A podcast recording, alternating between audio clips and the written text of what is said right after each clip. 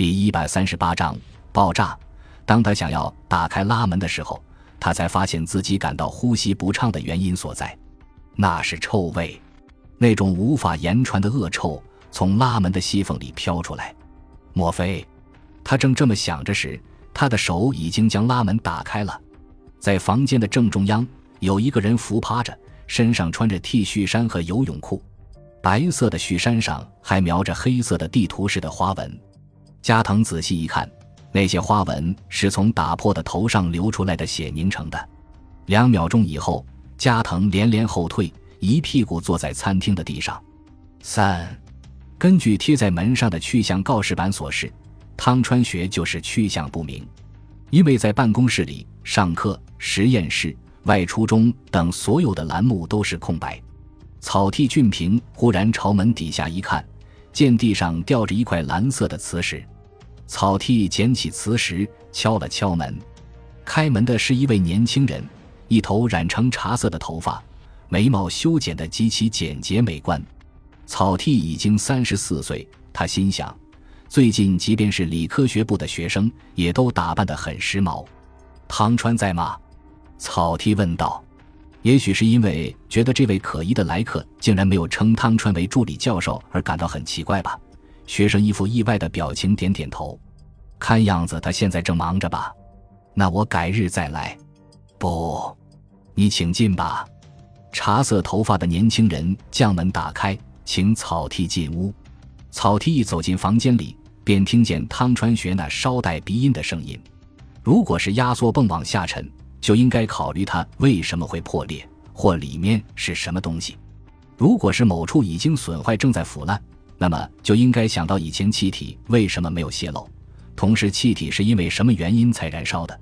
汤川正坐在椅子上为三名学生讲课，草剃心想他们正在讨论，不应该去打搅他，但汤川已经发现了他。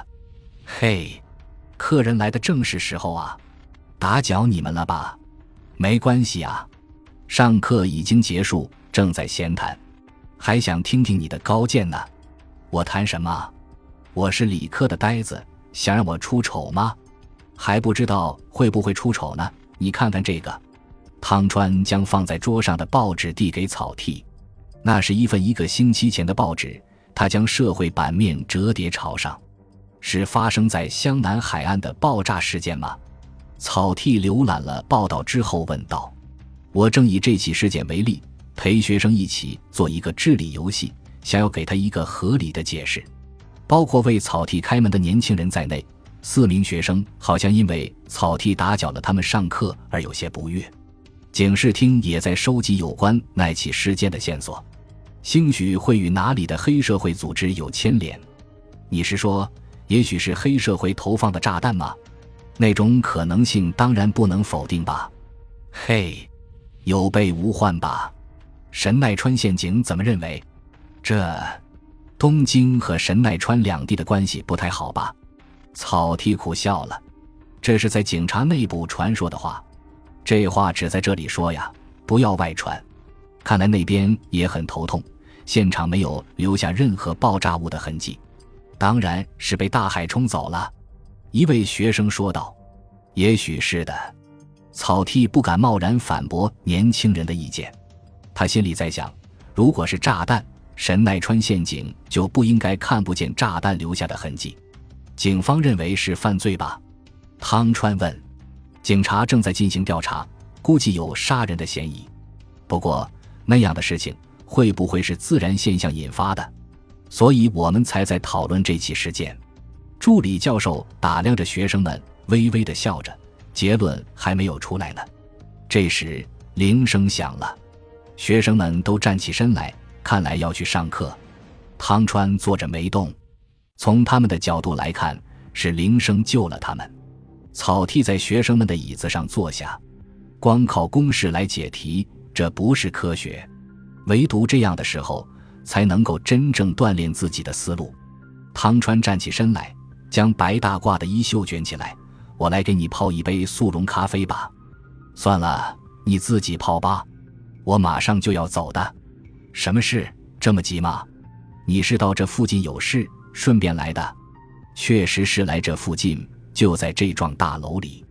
嘿，汤川黑边眼镜背后的眼睛瞪大了。有什么事？这里有今天早晨的报纸吗？这张报纸这么旧，是一个星期前的。草剃扫视着四周的桌子，桌子上乱七八糟地摊着资料和图画等杂物，看来没有今天早晨的报纸。这起事件能够当教材才拿来了。报纸上刊登着什么？三英的公寓里发现了一具被害者的尸体。草剃摊开笔记本，是男性，二十五岁，名字叫藤川雄一，原公司职员，是管理公寓的不动产公司老板发现的，死了已有三天。这件事我在昨夜的电视上看到过。天这么热，听说尸体早已经开始腐烂。我很同情发现者呀，是因为空调的排水软管脱开了。凶手开着空调，目的是尽量防止腐烂的臭味向外泄漏。但最近尽管夏季快要结束，却依然非常酷热，这出乎凶手的意料。太热了，汤川歪斜着嘴唇。天热是脑力劳动者的大敌呀，记忆力会遭到破坏的。既然感到这么热，可以脱去白大褂呀。草剃心想，但他不想在这里说。被害人藤川雄一这个名字，你听说过吗？草剃问汤川。汤川流露出一副很意外的表情。我为什么会认识在那种事件中遇害的人？他是名人吗？不是，是毫无名气的人啊。但我觉得你可能会认识。为什么？他是你们帝都大学理工学部出来的，两年前毕业。是吗？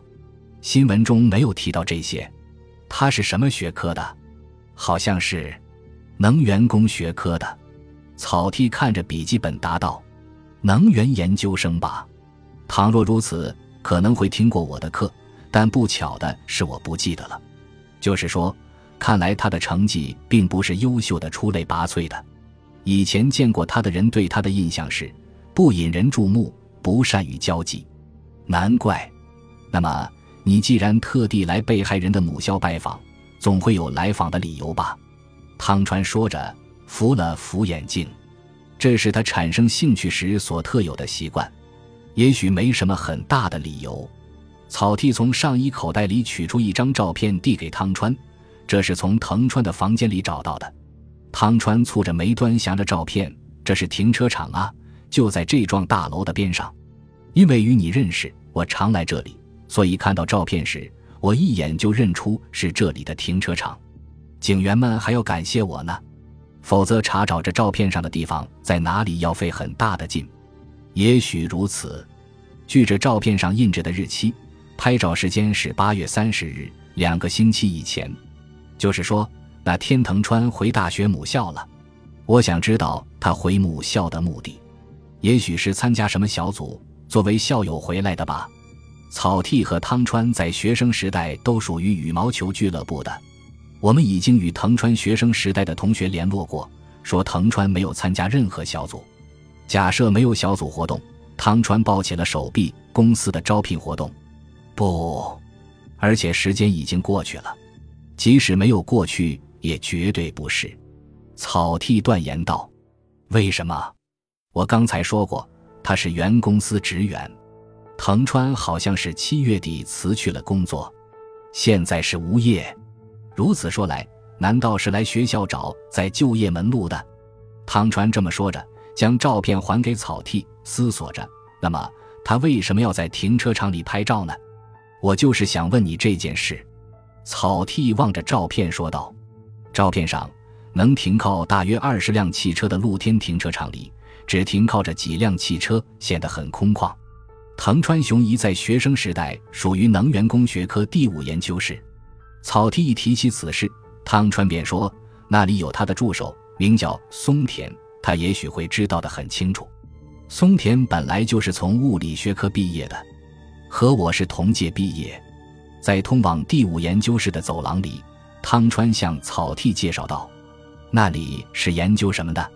草剃问道。